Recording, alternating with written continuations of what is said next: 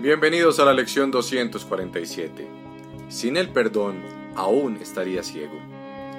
El pecado es el símbolo del ataque. Si lo veo en alguna parte, sufriré. El perdón es, pues, el único medio por el que puedo alcanzar la visión de Cristo. Que acepte que lo que su visión me muestra es la simple verdad y sanaré completamente. Ven hermano, déjame contemplarte. Tu hermosura es el reflejo de la mía tu impecabilidad la mía propia. Has sido perdonado y yo junto contigo. Así es como quiero ver a todo el mundo hoy. Mis hermanos son tus hijos.